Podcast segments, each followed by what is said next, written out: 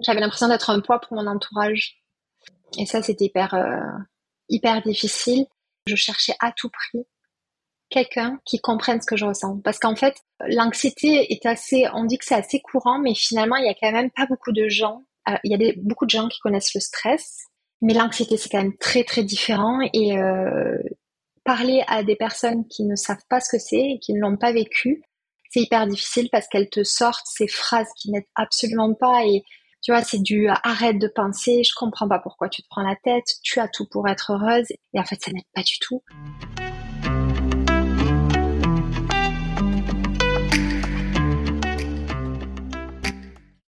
Bonjour et bienvenue sur Ouvrir la boîte, le podcast où on parle santé mentale. Moi c'est Canel, votre hôte, et dans chaque épisode, je donne la parole à une personne concernée par un trouble de santé mentale, une neuroatypie, ou ayant connu une épreuve de vie difficile. Il ou elle vient nous raconter son histoire, témoigner, sans phare et sans tabou. Car la santé mentale, ce sont les concernés qui en parlent le mieux, et il est temps de leur donner la parole. Aujourd'hui, je reçois Claire Mondret qui va nous raconter son histoire avec l'anxiété. L'anxiété, c'est la crainte d'un danger. C'est une émotion que l'on connaît tous. C'est une réponse normale face à une situation dangereuse ou inquiétante. En revanche, L'anxiété peut devenir problématique lorsqu'elle devient trop envahissante, trop intense, et surtout lorsqu'elle surgit même en l'absence de danger réel ou potentiel. L'anxiété devient alors un trouble psychique qui perturbe le quotidien. On parle des troubles anxieux. Les troubles anxieux peuvent prendre plusieurs formes. Le trouble anxieux généralisé, ou TAG, qui se manifeste par une anxiété excessive, quasi permanente et non liée à une situation ou à un sujet précis le trouble panique, qui se manifeste par de nombreuses attaques de panique, aussi appelées crises d'angoisse, ou encore des phobies plus spécifiques, telles que l'anxiété sociale, l'agoraphobie, la peur de vomir, et bien d'autres. Les troubles anxieux constituent le type de trouble psychique le plus commun. On estime que 15 à 20% de la population sera touchée par un trouble anxieux à un moment ou à un autre de sa vie. Claire Mondret a 36 ans. Elle est créatrice de contenu sur Instagram. Elle a également un podcast dédié à l'entrepreneuriat et au bien-être. Aujourd'hui, elle vient témoigner sur l'anxiété. De ses premiers pas avec l'anxiété à l'adolescence, jusqu'à un gros épisode anxieux-dépressif suite au décès de ses parents, en passant par sa phobie de vomir, Claire retrace avec beaucoup de recul toute son histoire avec l'anxiété. Elle nous parle également de son parcours de soins et de tout ce qu'elle a pu mettre en place pour apprendre à mieux vivre avec son anxiété. Si vous souhaitez la suivre sur Instagram, vous trouverez le lien vers son compte en description de l'épisode.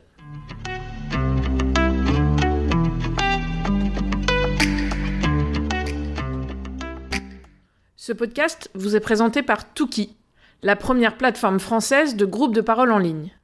Tuki vous permet de rejoindre un groupe de parole, en ligne et en tout anonymat, sur la problématique qui vous concerne, afin d'échanger avec des personnes qui vous comprennent car ils traversent les mêmes épreuves.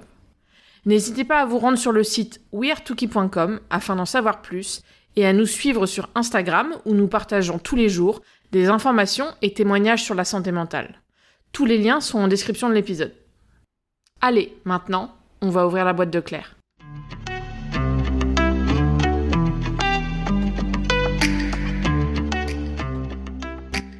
Bonjour Claire, merci beaucoup d'être avec nous aujourd'hui pour apporter ton témoignage sur le sujet de l'anxiété. Pour commencer, pourrais-tu te présenter brièvement? Salut Canel, écoute, merci à toi. Je suis ravie de, pouvoir aborder ces sujets avec toi parce que je trouve que c'est vraiment euh, très très important. Chaque histoire est différente, chaque ressenti est différent et, euh, euh, les témoignages permettent de ne pas se sentir seul et, et d'envoyer le plus souvent des messages positifs. Donc, je suis contente. Merci pour ta confiance. pour me présenter rapidement, je suis Claire euh, Mondré sur les réseaux sociaux. Donc, je suis créatrice de contenu et j'ai également une émission de podcast qui s'appelle Slower Stories qui parle d'entrepreneuriat et de bien-être. Je suis euh, actuellement, je vis à Toulouse. Je suis née à Perpignan, très attachée au sud. Euh, ça va avec mon, rythme de vie et, et, ma passion pour le soleil et, euh, et, et, voilà, je suis passionnée de yoga et particulièrement de yoga nidra. Je me suis formée et euh, que je vais, euh, alors enseigner c'est pas le mot, mais que je vais transmettre à partir de, la rentrée. justement pour aider les autres à se sentir mieux. C'est un outil qui, moi, m'aide beaucoup. Donc, je suis contente de pouvoir le, le transmettre. Et oui, je vais bientôt être maman. J'ai du mal à le réaliser, donc c'est un détail que j'ai oublié. Mais, euh, mais oui, je suis, euh, je suis enceinte euh, et c'est pour la fin de l'année. Voilà. Félicitations. Merci beaucoup. Merci pour cette présentation. je mettrai tous tes réseaux sociaux dans la description de l'épisode pour tous les gens qui voudraient en savoir plus et te suivre. Si tu viens témoigner aujourd'hui, c'est que tu es concerné par un trouble psychique les plus communs, l'anxiété. Est-ce que tu peux nous en dire un peu plus sur ton histoire avec l'anxiété? Oui, alors je crois que je dirais que j'ai euh, découvert l'anxiété sans savoir que ça s'appelait comme ça forcément. Au lycée, fin du lycée, en fait, moi, ça a commencé avec des crises de spasmophilie, mais sans raison en fait, parce qu'au lycée, je me sentais pas, euh, bah, je savais pas ce que c'était, mais je me sentais pas anxieuse en tout cas, mais c'était concomitant avec une période où ma maman est tombée malade. Donc, elle on a découvert qu'elle avait un cancer qui euh, ne se guérit pas. Donc, euh, en fait, on fait des chimios pour rallonger les années de vie. Et en fait, c'est à partir de ce moment-là, donc je, je disais que j'ai commencé à faire des crises de spasmophilie. Et, et après, ça a développé de l'anxiété parce que j'avais peur que ça recommence, parce que ça vient sans prévenir, on peut plus respirer. Et c'est là que j'ai su comment ça s'appelait. C'est mon médecin généraliste à l'époque qui m'avait expliqué comment ça fonctionnait et que ça venait pas forcément dans des périodes où on se sentait, ou en tout cas qu'on conscientisait qu'on était anxieux, euh, donc voilà, ça a commencé comme ça. Après, j'ai vraiment rencontré l'anxiété quand je suis partie faire une saison d'été à Londres. Donc j'étais jeune, j'avais 19 euh, ans. Et en fait, le fait de, je l'ai compris après, mais de changer de territoire, tu vois, de changer vraiment, c'est un gros changement et ça a généré euh, voilà, un, trouble anxieux. Donc pareil, là pas de crise de spasmophilie, mais de la vraie terreur interne. C'était un sentiment qui, qui m'a pris d'un coup dès que j'ai atterri à Londres et qui m'a plus quittée. Et à ce moment-là, ça a fini par, euh, par s'apaiser, tu vois, en prenant du temps seul, euh, en visitant Londres seul, parce que à ce moment-là, je suis partie avec euh, mon compagnon de l'époque et il travaillait la nuit, donc dormait le jour. Donc j'ai visité Londres toute seule et finalement, ça a été très bénéfique pour mon anxiété. Mais voilà, ça a été des débuts où, quand moi en plus je fais ces troubles anxieux très forts, je n'arrive plus à manger parce que j'ai un nœud dans la gorge, donc c'est pas que j'ai plus faim, mais c'est que je n'arrive pas à manger. Ce sentiment de terreur, euh, les intestins euh, complètement détraqués, pas glamour, mais c'est le cas. Et voilà une sorte de, de, détachement. Euh, tu vois l'impression qu'on est un peu spectateur de son quotidien. On fait un peu, on fait un peu les choses en mode robot. Mais pour autant, j'ai jamais été. Enfin, je, je, reste dans l'action. Tu vois, je reste pas dans mon lit quand je suis anxieuse mais voilà, c'était euh, c'était tous ces petits symptômes là. Et là, j'ai vraiment pas compris ce qui m'arrivait. J'étais loin de chez moi, loin de chez mes parents, et j'essayais d'expliquer à mes parents ce qui m'arrivait. Ils avaient un peu du mal à comprendre, même si pourtant ma mère était euh, de nature anxieuse. Mais euh, peut-être n'a-t-elle jamais vécu à ce moment-là un trouble anxieux comme ça. Et voilà, en tout cas, c'est mes, mes, mes, premiers pas dans l'anxiété. Et effectivement, je me suis sentie quand même bien mieux quand je suis rentrée en France. et ça me l'a refait à chaque voyage. Et là, j'ai compris que j'avais vraiment un problème euh, avec la, avec des grosses sorties de zone de confort. Suite à ces petits, euh, enfin ces, ces, épisodes d'anxiété chaque fois que je voyageais, il y a eu aussi euh, le décès donc de ma maman, euh, qui a été très difficile parce que ma mère était euh, malade, mais en fait elle s'est suicidée. Elle a fait une rechute de, de, dépression en fait quand elle a rejeté son, son cancer. Donc, elle a fait quand même plusieurs dépressions dans sa vie. Donc, je sais qu'il y a un terrain, euh, quand même un terrain héréditaire. Et donc, ce, décès-là, moi, je venais de rencontrer quelqu'un avec qui je resterai longtemps, qui m'a quand même bien aidé à surmonter ça. Donc, il n'y a pas eu d'épisode anxieux suite à ce décès-là du tout. Euh, par contre, trois ans et demi après, j'ai euh, perdu mon papa et là, le deuil euh, ne s'est pas fait correctement du tout. Je suis restée un peu bloquée dans la phase de la colère et en fait, c'était les signes précurseurs d'un trouble anxieux dépressif qui allait s'installer considérablement. Donc, ce trouble, ce trouble anxieux, il a commencé d'une manière. en fait, c'était pas une période trop négative. Moi, j'étais au chômage depuis six mois donc euh, assez euh, euh, désociabilisé dans un sens quand même. Donc ça a joué, je pense, tu vois, entre le deuil, la désociabilisation liée au chômage. Et, et en fait, j'avais fait des candidatures spontanées. On m'appelle pour me dire que je suis pris pour un travail pour lequel j'ai candidaté. Et là, c'est pareil. Ça a déclenché une terreur interne, alors que c'était quelque chose de positif, tout comme les voyages d'ailleurs. Hein, c'est ça, c'est quelque chose que j'ai appris par la suite, c'est que l'anxiété ne se déclenche pas forcément que pour des, des événements négatifs. Et, et, en fait, ce sentiment de terreur, une fois de plus, ne m'a plus quitté du tout. C'était du matin au soir, pas de répit et je suis quand même, j'étais déjà à l'époque, donc ça c'était en 2015, j'étais déjà pro nature et du coup j'ai essayé de prendre des plantes, de, euh, j'ai vu un psy, enfin j'ai revu mon psychiatre pardon que j'ai vu euh, dès le décès de ma maman et après par intermittence, hein, je l'ai pas vu euh, pendant plusieurs années. Mais là, j'ai revu un psy qui, lui, a rapidement compris mon état et ma détresse et a quand même commencé à suggérer des, la prise de médicaments. Et pour moi, c'était euh, non seulement c'était l'horreur absolue, mais en plus ça me renvoyait à ma, à ma mère et, euh, et, je me disais mais non mais je peux pas à, l'âge que j'ai être comme ma mère déjà c'est pas possible et, et, prendre un traitement et ça me terrorisait. Et du coup j'ai tenu euh, j'ai tenu pendant un mois euh, pareil avec de l'homéopathie. Bon c'est je suis vraiment pro nature mais quand on arrive à un certain niveau autant te dire que l'homéopathie c'est comme boire de l'eau ce qui m'a donné le déclic chez moi, c'est que j'ai commencé à avoir peur d'avoir des pulsions suicidaires. Donc je n'avais pas des envies suicidaires, j'avais peur d'avoir des envies suicidaires. Donc c'est quand même une nuance euh, qui est importante. Donc je vivais à l'époque dans un appartement au troisième étage et je me disais, bah, imagine, il te prend l'envie de sauter par le balcon. Et là, je me suis dit, ok, Claire, ça va pas du tout. Il te faut de l'aide, euh, il te faut plus d'aide. Donc j'ai rappelé mon, mon, psychiatre et je lui ai dit que j'avais perdu un peu le goût des choses euh, et notamment le même le, goût de me nourrir. Alors je me nourrissais, mais euh, mais plus rien n'avait de saveur en fait. Même mes passions, je suis quelqu'un de très passionné, j'avais vraiment perdu euh, le goût de tout. Et là, il m'a pris en urgence et il m'a dit que qu'il fallait commencer un traitement. Et là, clairement, je, je me suis dit que que c'était indispensable. Et en fait, il m'a il m'a vraiment expliqué comment marchait la chimie du cerveau. Donc ça, ça m'a vraiment aidé à déculpabiliser aussi de me dire que ok, c'était chimique, en fait, que c'était quelque chose de bien réel et que les médicaments allaient permettre de rééquilibrer tout ça et euh, d'être une béquille pour pouvoir faire tout le travail que j'allais faire par la suite pour aller mieux.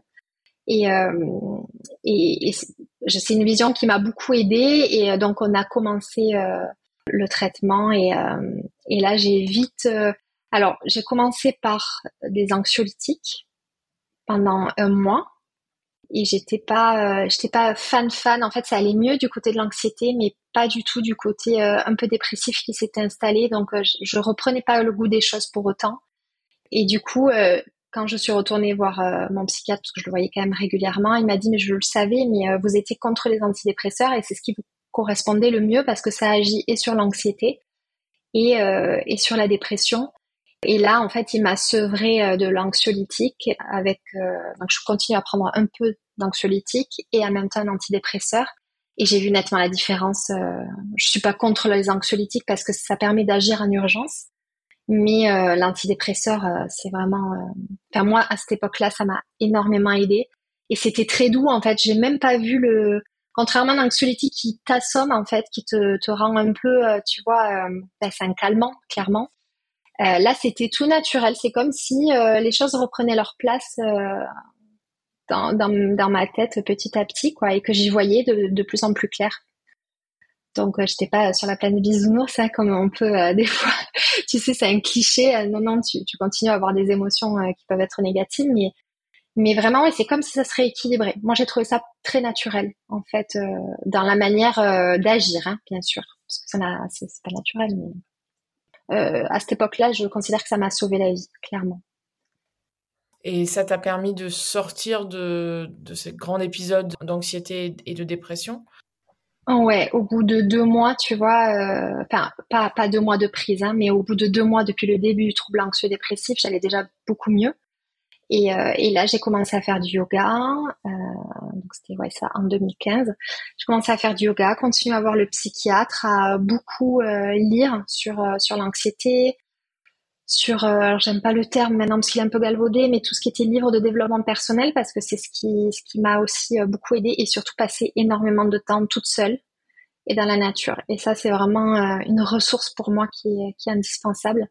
Et avec un peu tout ça, euh, vraiment, j'ai euh, j'ai remonté la patte. En six mois, j'allais déjà euh, beaucoup beaucoup mieux.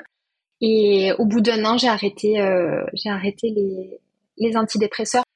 Mais euh, j'ai très bien vécu tout ça. Je trouve, j'ai vraiment été très très bien accompagnée. Ça c'est indispensable.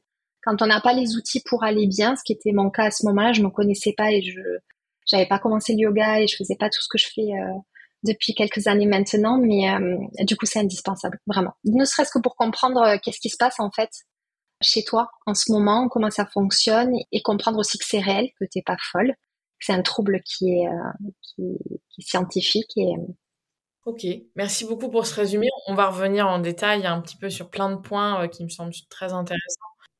Est-ce qu'on peut revenir sur les tout débuts? Comment donc ton anxiété est apparue? Tu parles de crise de spasmophilie.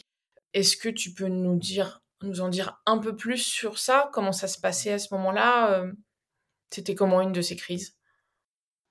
Alors, j'en ai pas fait beaucoup, honnêtement. J'ai dû en faire deux, trois, tu vois, et, euh, ça vient d'un coup euh, à un moment où je suis relâchée. En plus, euh, pas un moment où je suis en train de faire quelque chose qui va euh, générer des tensions en moi.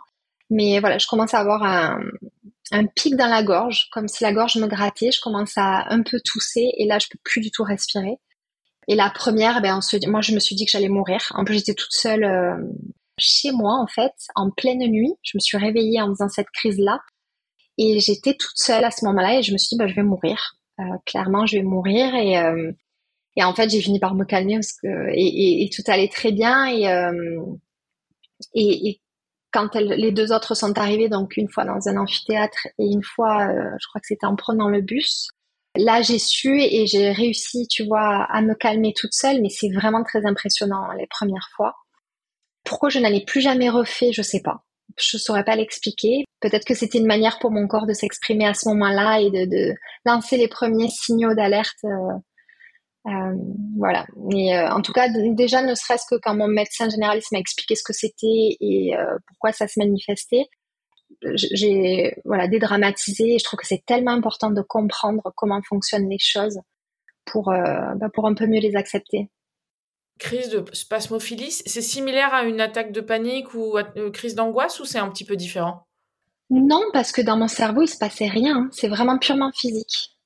Juste, tu peux plus respirer et du coup, tu paniques. Et, et mais c'est pas, euh, j'ai pas de, de, souvenir de pensée anxieuse du tout, vraiment pas. C'est uniquement physique. Mais par contre, c'est un symptôme euh, de l'anxiété. Ouais.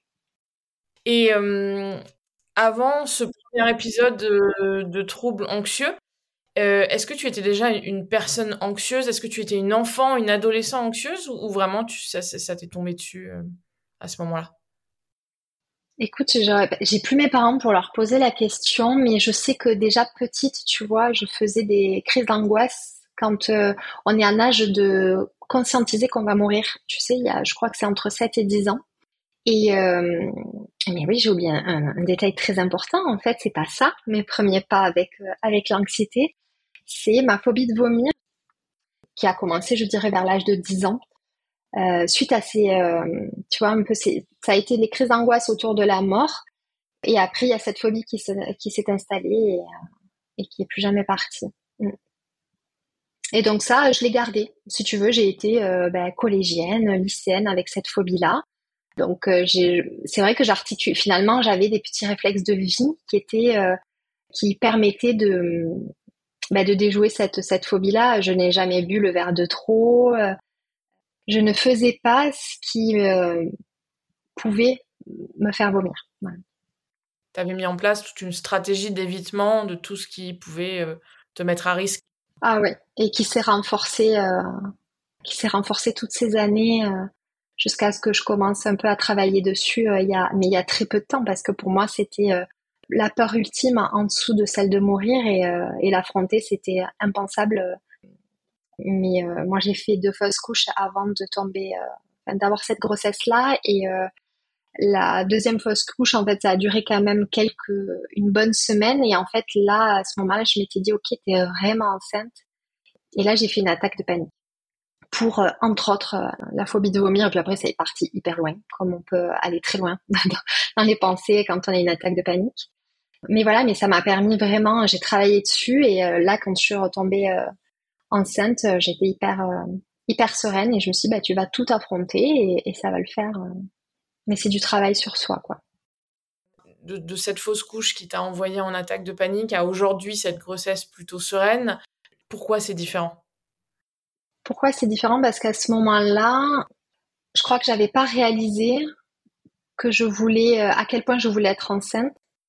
Et, euh, et du coup, je m'étais, euh, quand, quand c'est devenu réaliste, euh, je me suis concentrée vraiment sur uniquement les aspects négatifs auxquels j'avais bien sûr pensé un peu avant, hein, mais là, je me suis dit, ok, t'y es quoi. Tu peux plus revenir en arrière. Et c'est ce sentiment-là qui m'a fait totalement paniquer.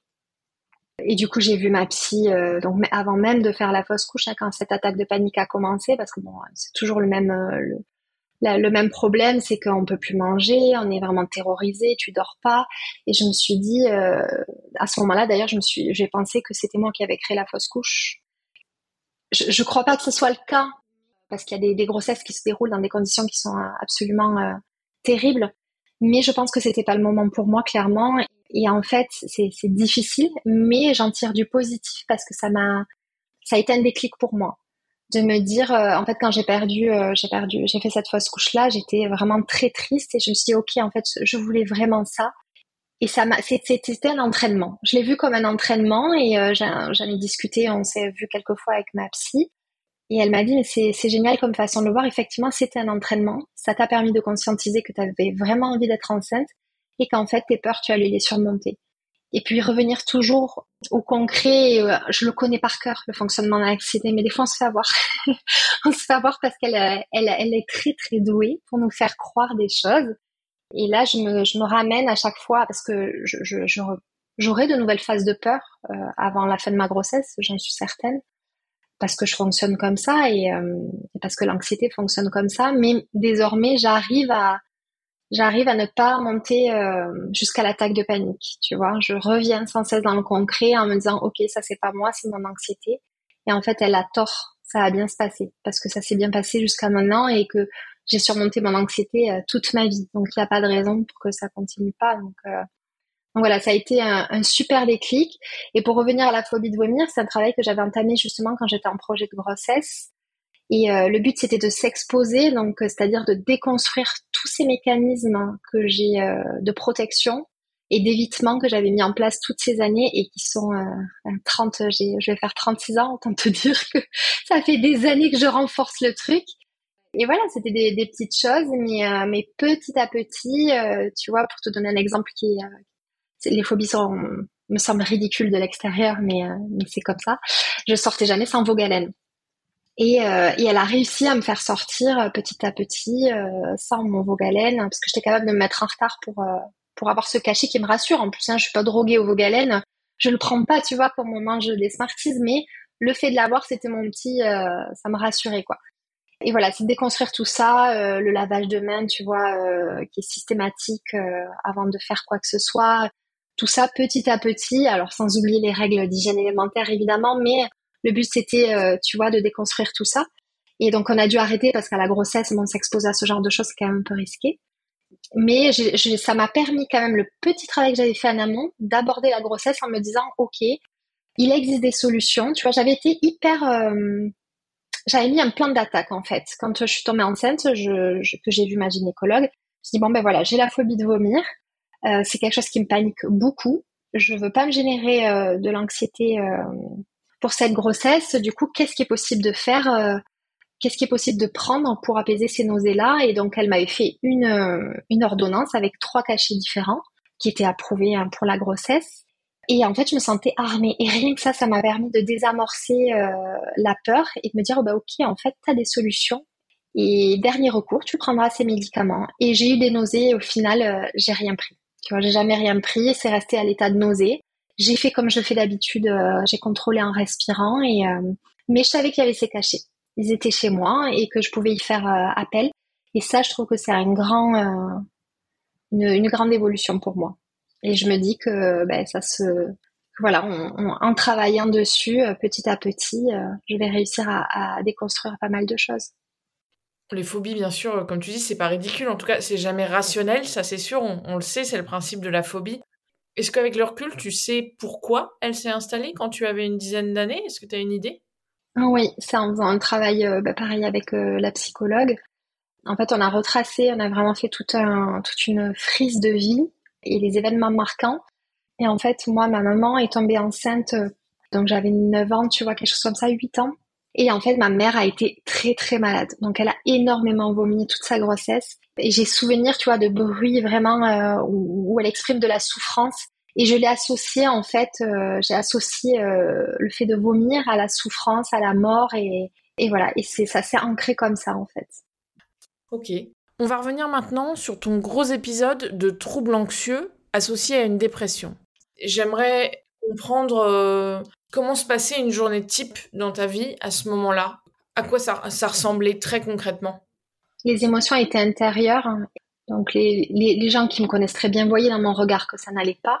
Mais euh, j'ai toujours eu du mal à moi extérioriser quand je fais des attaques de panique ou quand je suis anxieuse comme ça. Je ne pleure pas, je ne crie pas et euh, ce qui n'arrange pas le problème clairement euh, parce que je me, pareil c'est des choses que j'ai appris en travaillant sur moi c'est que le peu de fois que je réussis à pleurer euh, ça désamorce on descend en pourcentage de, de niveau d'anxiété et du coup c'est cette impression en fait d'être euh, avoir l'impression que j'étais un peu spectatrice pardon de ma vie un peu en pilotage automatique donc je faisais quand même hein, je, je, je, faisais tout ce qu'on doit faire j'ai fait un déménagement dans cet état j'ai commencé quand même mon nouveau boulot euh, un peu dans cet état. Mais voilà, avec tous ces, sentiments euh, intérieurs. Euh, mais sinon, non, j'avais une vie relativement normale, si ce n'est que, par contre, effectivement, tout ce qui est transport en commun, je pas à l'aise. Je voyais pas énormément mes amis à ce moment-là parce que j'avais pas forcément envie de sortir, voilà. Mais sinon, j'arrivais quand même un peu à, à, faire des choses du quotidien. C'est juste que j'avais perdu le goût de tout, quoi. Quand tu mentionnes ces, sentiments intérieurs que tu avais à l'époque, c'était quoi exactement? Tu peux nous en dire plus? Mm. Ben, Ce sentiment de, de terreur, es terrorisé. Tu sais pas pourquoi, mais tu as peur. Tu as extrêmement, extrêmement peur. Moi, la peur de devenir folle, vraiment, et la peur d'être internée. Euh, et la peur que ça ne passe pas, en fait, parce que vraiment, l'anxiété douée pour ça, tu as l'impression que ça passera jamais en fait. Et à ce moment-là, je la connaissais pas et je me suis dit mais euh, tu vas rester dans cet état-là euh, jusqu'à mourir en fait et c'était c'est terrible. Et voilà, c'était tout ça et, et l'envie euh, l'envie de redevenir normal hein, parce que t'es pas toi-même clairement donc. Et au-delà des moments d'attaque, de panique ou de spasmophilie, tu, tu, avais aussi des symptômes physiques pendant cette partie, cet épisode anxio-dépressif? Oui, j'avais des maux d'estomac, des nausées. Euh, les intestins vraiment en vrac et le nœud dans la gorge qui m'empêchait de manger. Et après, oui, euh, transpiration des, des mains, tu sais, euh, t'as vraiment les, mains très chaudes et qui du coup sont, sont moites. je crois que j'ai fait... Ah oui, si, presque des vertiges et des petits tremblements parfois. Est-ce que tu avais un sujet avec le sommeil, l'insomnie, la fatigue? Oui, j'étais épuisée. J'avais aucun problème pour m'endormir parce que ça, c'est éreintant de lutter contre l'anxiété. Mais je me réveillais, tu vois, tous les jours à la même heure. Quelque chose comme 3 4 heures du matin, je me souviens plus, mais, mais je me réveillais à cette, heure-là et euh, je finissais par me rendormir pareil d'épuisement et euh, le désespoir de se réveiller de nouveau terrorisé euh, comme tu t'es endormi la veille, quoi. Et ça, c'était hyper difficile. Hein de voir que ça n'a pas disparu. Tu sais, tu te réveilles avec l'espoir, tu te dis c'est bon, demain c'est fini. Mais non, tu es toujours dans cet état-là. Donc ça, c'était avant le traitement, bien sûr. Donc on, a parlé de ce que tu ressentais au moment de ce trouble, euh, de toute la peur, la terreur interne et différentes peurs.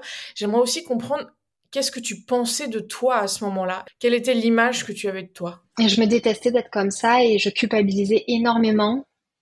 En fait, d'être un poids. J'avais l'impression d'être un poids pour mon entourage. Et ça, c'était hyper, euh, hyper difficile. Et il y a quelque chose que j'ai d'ailleurs oublié de te dire, ce qui était hyper difficile à ce moment-là, c'est que je cherchais à tout prix quelqu'un qui comprenne ce que je ressens. Parce qu'en fait, l'anxiété est assez, on dit que c'est assez courant, mais finalement, il y a quand même pas beaucoup de gens, euh, il y a beaucoup de gens qui connaissent le stress, mais l'anxiété, c'est quand même très, très différent. Et euh, parler à des personnes qui ne savent pas ce que c'est et qui ne l'ont pas vécu, c'est hyper difficile parce qu'elles te sortent ces phrases qui n'aident absolument pas et, et qui, où il n'y a aucune mauvaise intention, mais euh, tu vois, c'est du arrête de penser, je comprends pas pourquoi tu te prends la tête, tu as tout pour être heureuse, et en fait, ça n'aide pas du tout. Et à ce moment-là, en fait, j'ai un copain qui, euh, qui avait vécu euh, un trouble anxieux pour différentes, pour des raisons très différentes, mais je savais qu'il me comprenait et ça c'était hyper important pour moi. Donc voilà, en tout cas cette importance d'être compris, vraiment c'est dans, ce que tu ressens. On reviendra un plus, plus en détail de comment tu t'es rétabli de, de ce premier trouble anxieux et dépression. Mais je, quand on préparait le podcast, tu m'as aussi dit que tu avais eu deux rechutes, deux troubles, cette fois plus courts et vraiment focus sur l'anxiété. Est-ce que tu comprends pourquoi tu es retombée dans l'anxiété à ces deux moments-là? Oui. Alors le premier, j'étais à Toulouse depuis quelque temps déjà quand même. J'étais très heureuse dans cette nouvelle vie.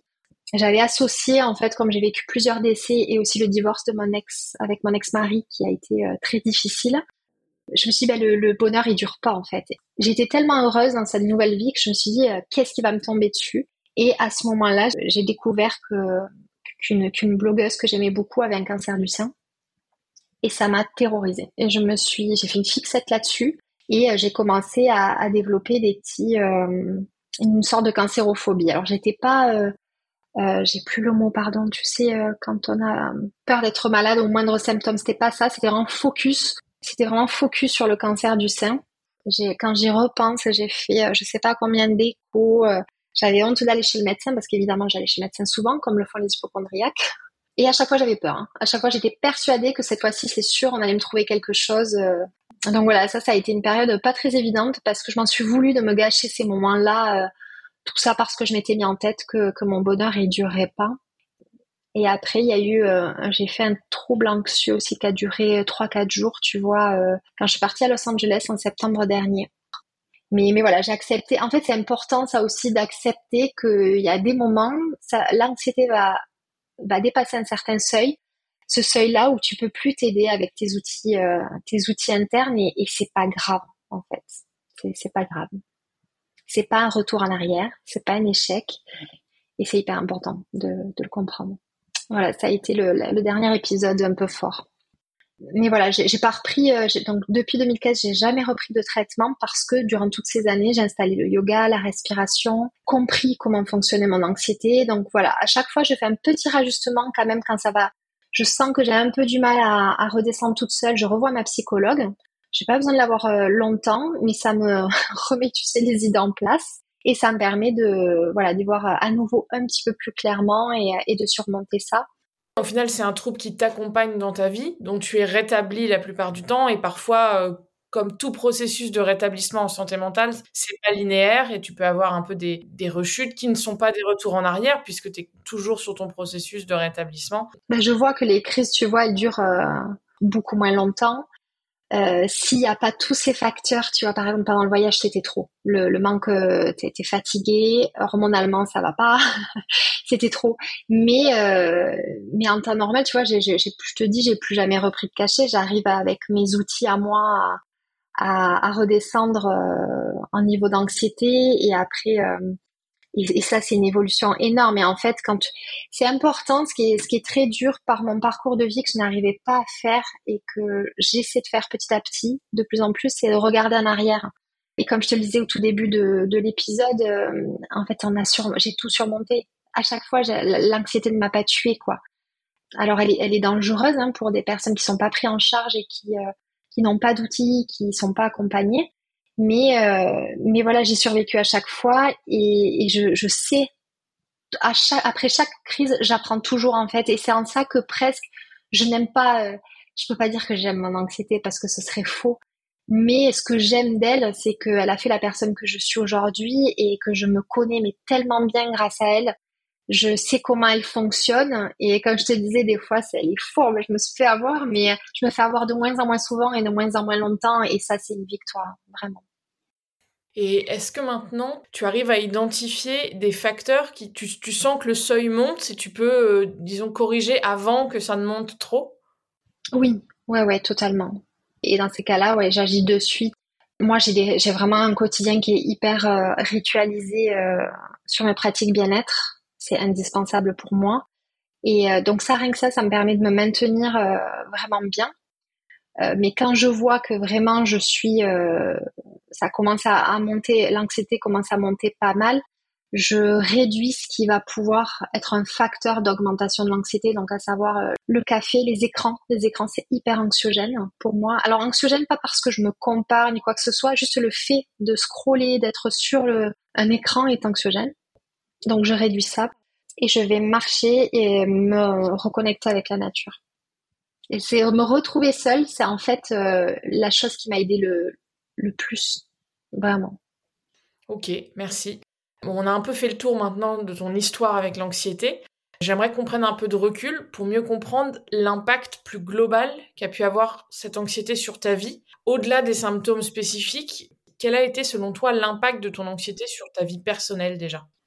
Bah, Tu veux que je te dise, en fait, comme je viens de l'évoquer, finalement, il y a plus d'impact positif que négatif.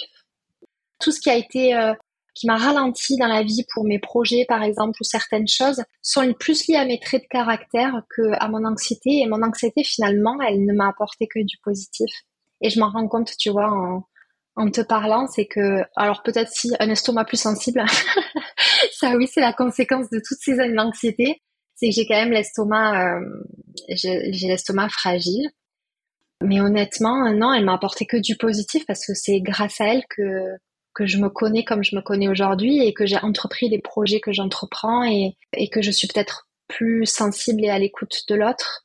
Et je vois que du positif en fait dans ce qu'elle m'a fait euh, vivre. Finalement, en fait, même si ça a été difficile, tu sais, j'ai eu des phases anxieuses où je me suis dit, euh, tu t'en sortiras jamais. Euh, en fait, ça sera là toute ta vie. Ben oui, j'ai compris que ça serait là toute ma vie par intermittence et que c'est comme ça et que j'arrivais de mieux en mieux à vivre avec elle, mais qu'en fait elle m'a rendue tellement plus forte. C'est grâce à elle que je suis plus forte et que je pense que j'ai pu traverser les épreuves que j'ai traversées. Je suis, tu vois, je, suis pas une personne qui a des regrets, qui regrette ce qu'elle a fait, qui ferait des choses différemment. Je pense qu'elle y est pour beaucoup là-dessus. Elle m'aide à, à, faire preuve de résilience et, euh, et à moins avoir peur parce que finalement je me dis bah tu tu t'es tellement euh, vécu de moments difficiles euh, auxquels t'as survécu que finalement bah ne survit à part la mort et bien sûr la maladie qui est quand même une de mes peurs ultimes bah tu survis à tout. Et c'est ça qu'elle m'a appris. Donc du positif essentiellement. Et sur ta vie professionnelle là euh, tu as la même analyse que du positif ou quel a été l'impact? Alors un peu moins parce que euh, l'impact quand je me suis euh, quand je suis devenue indépendante, c'est que j'ai travaillé donc je travaille chez moi. Je suis quand même dans une ville où euh, j'ai fait beaucoup de rencontres, mais voilà, on est à des âges où bah, les personnes sont moins disponibles que quand on est plus jeune, donc c'est pas évident forcément de voir de se retrouver avec des, des, connaissances récentes parce que tout le monde court dans la vie et, et, et c'est pas évident. Et euh, associé au fait que tu travailles seul chez toi, ben, je me suis rendu compte que ça me pesait énormément et que j'avais besoin de, de, de, ces, de ces échanges pardon, avec les autres pour me sentir épanouie. Et donc ça a quand même pesé euh, un peu, euh, ça a fait ressurgir de l'anxiété chez moi et surtout aussi, je me suis rendu compte que ben, le fait d'être chez moi H24, alors maintenant j'ai mis des choses en place, je vais travailler dans des cafés et tout ça, mais mais c'est que je suis tout le temps dans ma zone de confort. Donc moi qui ai un problème avec le changement, euh, les changements très importants, en fait, ça m'aide pas à sortir de ma zone de confort que d'être tout le temps euh, chez moi, euh, dans mon petit cocon. et ça, c'est un petit peu ennuyeux parce que c'est quelque chose dont j'ai besoin. Et je sais pas, je sais pas trop aujourd'hui comment le, travailler, étant donné que ben, que c'est mon quotidien et que je travaille chez moi parce que c'est aussi c'est, financièrement, je peux pas faire euh, trop autrement. Mais voilà, en tout cas, c'est quelque chose dont j'ai conscience, qui est déjà pas mal. Et j'essaie de, tu vois, dès que je peux, euh, je participe à des événements où ben, ça va être une source d'anxiété, mais j'essaie de me dire non, non, ne refuse pas parce que ça va te générer de l'anxiété. J'essaie de me challenger, tu vois, euh, pour sortir de ma zone de confort. Mais du coup, tu vois, ce sont des choses qui, qui m'angoissaient plus trop de partir seule et euh, avec des gens que je connais pas et tout ça, et ça l'est redevenu depuis que je suis indépendante. En fait, tu fais un petit peu ta propre euh, thérapie d'exposition. C'est-à-dire que et, là tu peux moins le faire qu'avant justement. C'est-à-dire que avant tu sortais beaucoup de ta zone de confort et, donc ça devenait de plus en plus facile et maintenant un peu moins euh, et donc ça devient plus difficile. Oui, exactement. Mais en fait, il y a que comme ça que tu, tu guéris de et des phobies et de ces, ces, ces petits, petites conséquences de l'anxiété, ouais.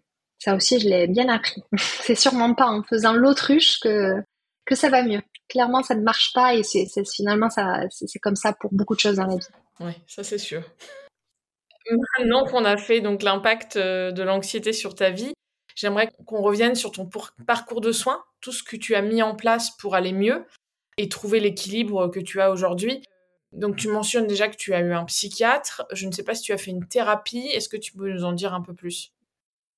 Oui, alors j'ai vu un psychiatre donc euh, après le décès de ma maman parce que c'était quand même une mort euh, violente du coup et que c'était on me l'a on me l'a conseillé tout simplement c'est à moi de mon initiative qui me suis dit je vais aller voir un psy j'étais quand même assez euh, jeune j'avais 19 ans bon c'est pas j'avais pas cette maturité là je pense mais par contre j'ai jamais été fermée puisque ma mère ayant fait des dépressions on a toujours parlé de ces sujets-là euh, sans aucun tabou chez moi. Et euh, je l'ai vu, je l'ai vu dans des états euh, vraiment très difficiles et tristes. Donc, donc voilà, ce, travail m'a paru indispensable. Donc, j'ai vu un psychiatre, c'est quelque chose, c'est un travail qui est totalement différent d'un psychologue, mais pour moi complémentaire. Tout dépend de ton parcours de vie et, et, et ce qui s'est passé. Et il m'a, il m'a beaucoup aidé à connaître Déjà, ben, je te dis euh, le fonctionnement de l'anxiété, à comprendre euh, d'où venaient certaines choses. Moi, j'ai jamais ressenti, je n'ai jamais voulu à ma mère euh, de, s'être suicidée. J'ai toujours su que c'était un acte qui, est la conséquence d'une souffrance extrême et, justement, c'est le contraire. J'ai eu énormément de, j'ai eu du mal à accepter qu'elle soit décédée dans, dans, une souffrance psychologique aussi importante, de ne pas avoir pu euh, l'aider et tu vois. Euh, donc c'est là-dessus aussi qu'on a bossé. Et voilà, donc ça m'a aidé, euh, elle m'a, il m'a beaucoup aidé à surmonter mon deuil. Donc c'est un travail que je dirais un peu plus en profondeur. Maintenant c'est particulier le, la thérapie, enfin ce, la psychanalyse, pardon. il faut vraiment trouver le bon, le bon psychiatre. Moi, j'ai eu une chance inouïe. Je ne sais plus comment, qui m'a, m'a recommandé d'aller voir ce psychiatre en particulier, mais vraiment formidable et euh, pareil le traitement tu vois a été adapté euh, ni trop fort ni pas assez euh, il, il, il, a vite compris mon fonctionnement donc il m'a jamais brusqué vraiment c'est ça a été d'une aide incroyable vraiment et après c'est lui qui m'a envoyé vers une psychologue justement pour ma séparation avec mon ex-mari parce que j'avais besoin d'une autre approche et là, j'ai été épatée de, pareil, je suis tombée, j'ai eu beaucoup de chance parce que je suis tombée sur deux praticiens extraordinaires, autant le, la psychiatre que, enfin, le psychiatre que la psychologue. Et en fait, la, psychologue, c'est un travail qui est totalement différent, je dirais beaucoup plus, euh, beaucoup plus concret, avec vraiment des exercices, des schémas, euh, qui, où moi, je suis extrêmement réceptive à ça. vraiment, ça me fait à chaque fois des déclics. Euh, j'ai même souvent pas besoin de faire mes exercices à l'écrit, ils se font dans ma tête, tu vois, où vraiment je, je, je mets en place certaines choses. Vraiment, ça se, je suis hyper, euh, j'arrive à vraiment rapidement comprendre euh, ce qu'elle souhaite euh, me faire travailler. Et ben, pareil, à chaque fois, enfin à chaque fois que je la vois, tu vois, je la vois pas pendant six mois. Hein, je, je, la vois. alors là, je veux qu'elle me suive tout au long de ma grossesse parce que pour moi c'est important. Mais je la voyais que par phase et à chaque fois c'était d'une efficacité.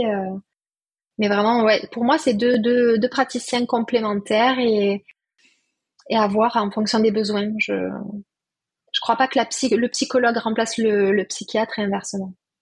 Quand tu parles d'exercice que tu faisais avec ta psychologue, c'était euh, tu, tu, sais quel type de thérapie euh, elle faisait avec toi?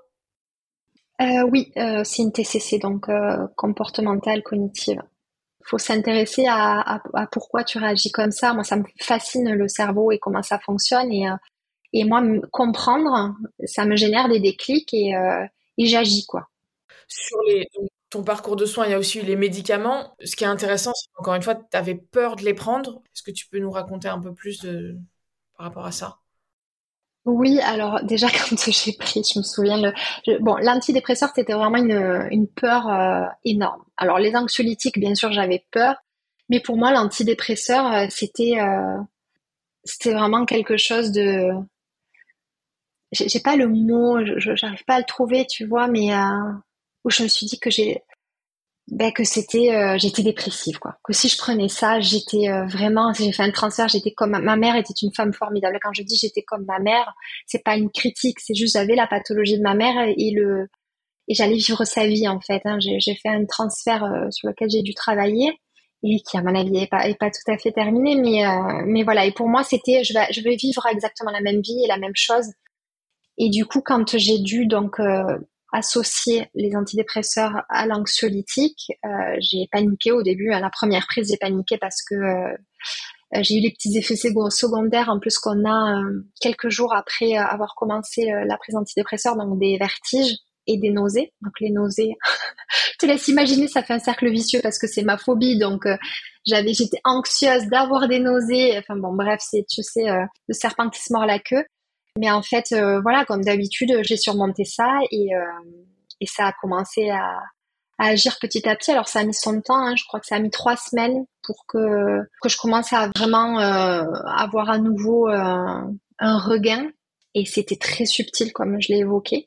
Et là, en fait, je me suis dit, OK, j'ai été super bien conseillée et euh, il m'a donné le bon traitement, le bon dosage et j'en ai besoin en fait. Et, j'ai rapidement compris que c'était, euh, ben, je te dis, la béquille qui m'a permis euh, après de de faire tout ce travail sur soi, de mettre, de découvrir tous les outils qui étaient à ma portée pour me sentir bien.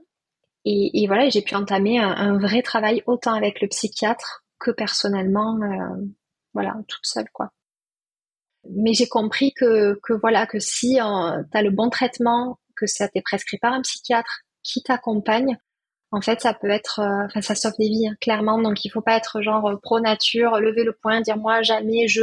Si tu vois que tu n'arrives pas à refaire surface, faut pas faut pas attendre d'être bah, d'avoir des envies suicidaires ou tu vois, enfin c'est vraiment ça sauve des vies quand même.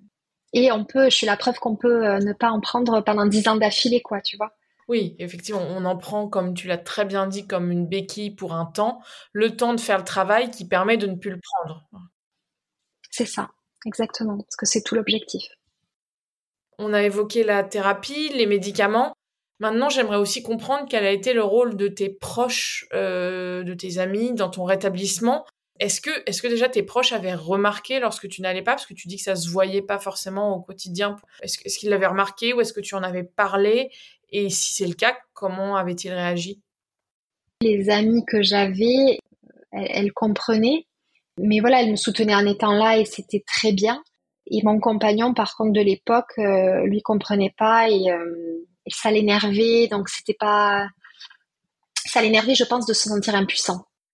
C'est pas moi qui l'énervais euh, directement, mais mais par moments, voilà, ça l'agaçait, comprenait pas pourquoi ça allait pas mieux et pourquoi ça durait. Et du coup, ça serait que ça, ça, ça m'aidait pas, ça m'aidait pas des masses, mais il était là. Et c'était déjà beaucoup pour moi à ce moment-là. Mm. Si des proches de personnes concernées par un trouble anxieux nous écoutent aujourd'hui, qu'est-ce que tu souhaiterais leur dire? Comment est-ce qu'ils peuvent euh, aider leurs proches? Euh, En tout cas, pas en leur disant des phrases un peu bateau euh, du style arrête de penser ou mais pourtant tout va bien dans ta vie parce que c'est euh, tout indépendant hein, sinon ça serait formidable ça ne marche pas comme ça. Euh, le, leur recommander vraiment de se faire accompagner d'en parler à des gens qui ont peut-être traversé la même chose et de se faire aider absolument parce que je sais qu'il y a beaucoup de gens qui sont soit fermés euh, aux, psychologues aux psychiatres soit qui ben c'est peut-être un manque je sais pas pas un manque de courage, mais euh, euh, de se parce que c'est difficile. Il faut du courage pour aller voir un psychologue et, remuer euh, vulgairement la merde, hein, parce que c'est un peu ça. Hein. ça fait, c'est jamais confortable au départ, mais dépasser ça parce que selon moi, c'est indispensable. Si vraiment, moi, c'est des années, des années à, comprendre comment je fonctionnais, à travailler sur moi, à travailler avec une psychologue qui fait qu'aujourd'hui je suis beaucoup plus autonome dans la gestion de mon anxiété. Mais quelqu'un qui n'a pas fait tout ce travail-là, il faut qu'il commence en se faisant aider. Pour moi, c'est indispensable, absolument. Euh, et après le soutenir en, en, étant, en ne le brusquant pas, en n'étant pas agressif ni agacé, parce qu'en fait on est déjà, on culpabilise déjà énormément. Et quand on voit la, que la personne en face est, est agacée et que notre présence le dérange, on souffre encore plus. Donc euh, essayer de pas presque faire comme tout allait bien, mais en tout cas, ouais, pas trop changer son comportement en fait. Euh, je pense que ça aide quand même pas mal que la personne en face soit elle bien ancrée dans la réalité. Prenne, tu vois, moi je sais que ce qui marchait, euh, ce qui marche, c'est quand, quand il y a un ton d'humour ou, ou voilà, on voilà, aider à dédramatiser, pardon. J'ai été très longue pour dire quelque chose qui était très simple, mais voilà, aider à, dédramatiser euh, l'autre. Alors pas en, tu vois, c'est là où il y a la subtilité, c'est pas en lui faisant penser que ce qu'il vit n'est pas grave, mais qu'en tout cas, euh, il y a des solutions et qu'avec l'humour, tu peux lui permettre de, de redescendre un peu euh, le niveau d'anxiété. Ok, très clair. Et au-delà de la thérapie, des médicaments, des proches, qu'est-ce que tu as mis d'autre en place qui t'ont permis d'aller mieux? Tu as mentionné le yoga.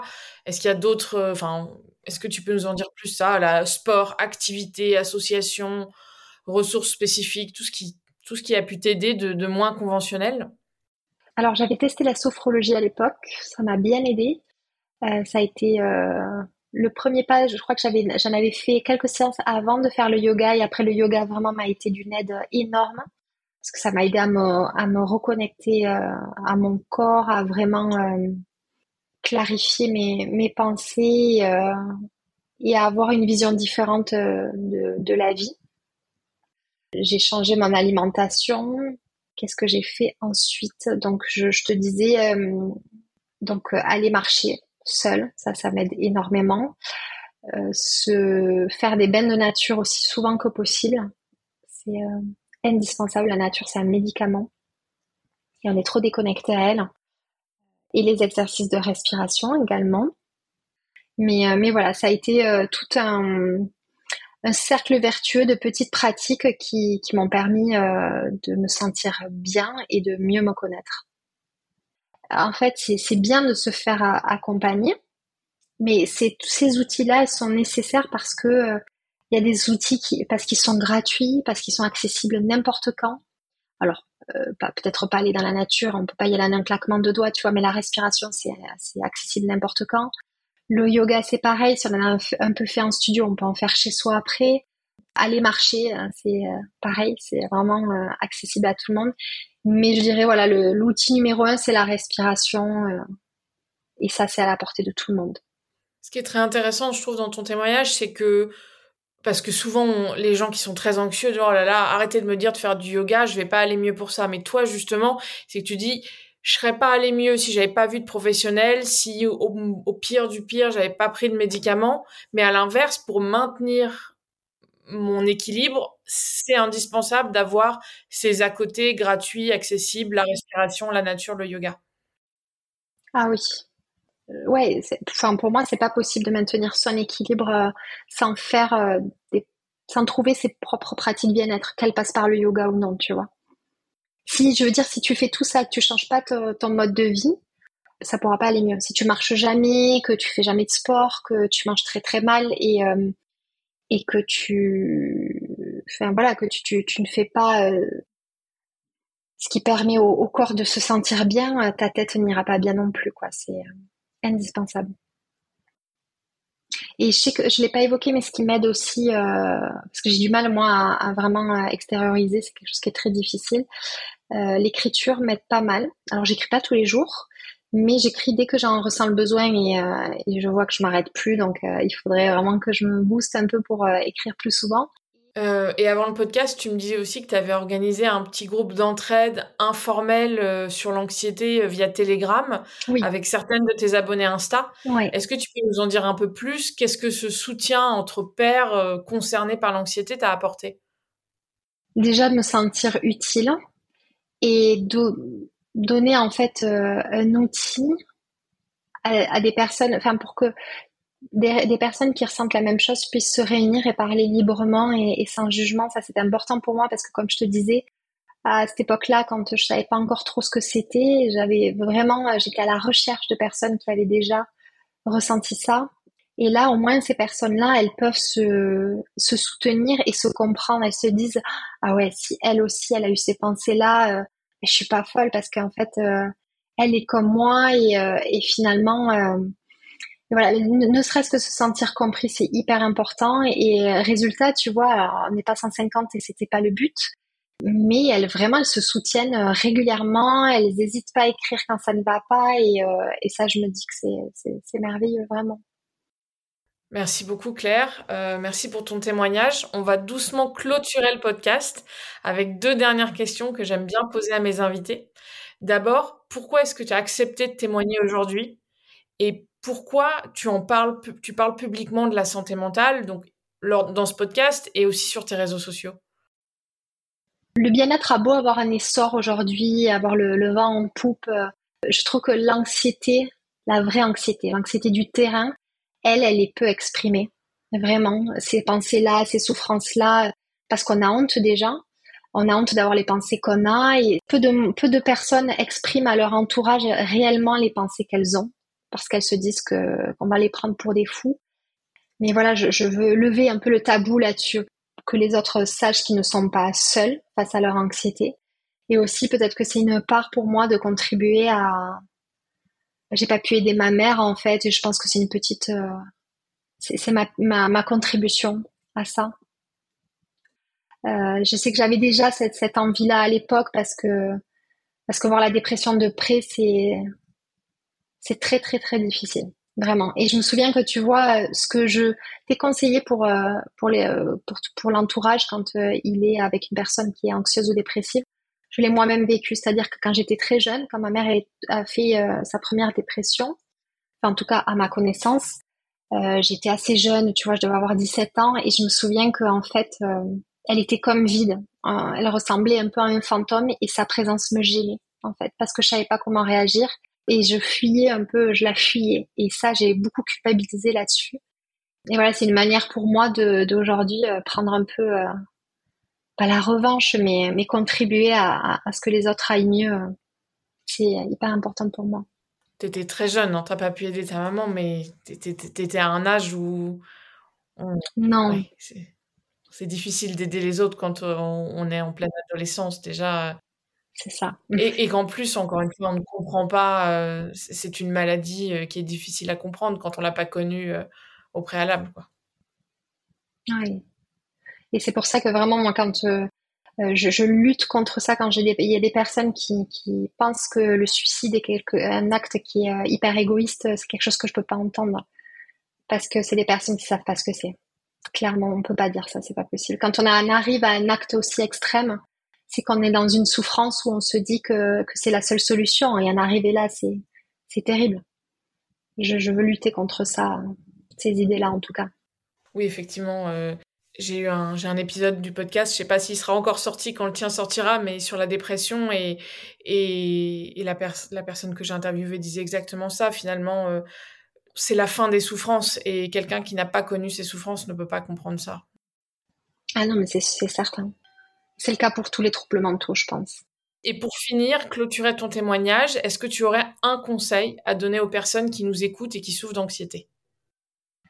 Un conseil je vais passer euh, le fait que j'ai conseillé d'aller voir, euh, de se faire accompagner, tout ça. Si je dois donner juste euh, un conseil qui, pour moi, a quand même changé les choses, c'est accepter que l'anxiété fera toujours partie de notre vie.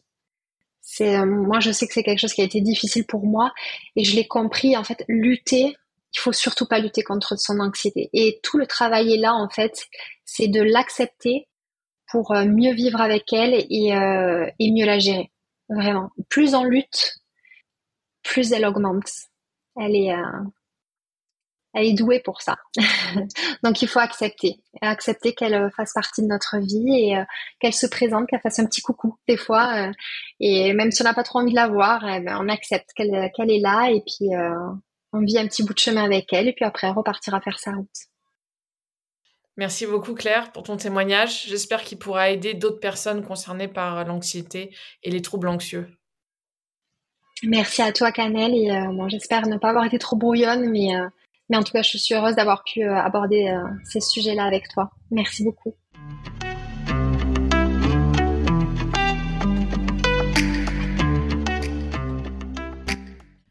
C'est la fin de cet épisode d'Ouvrir la boîte.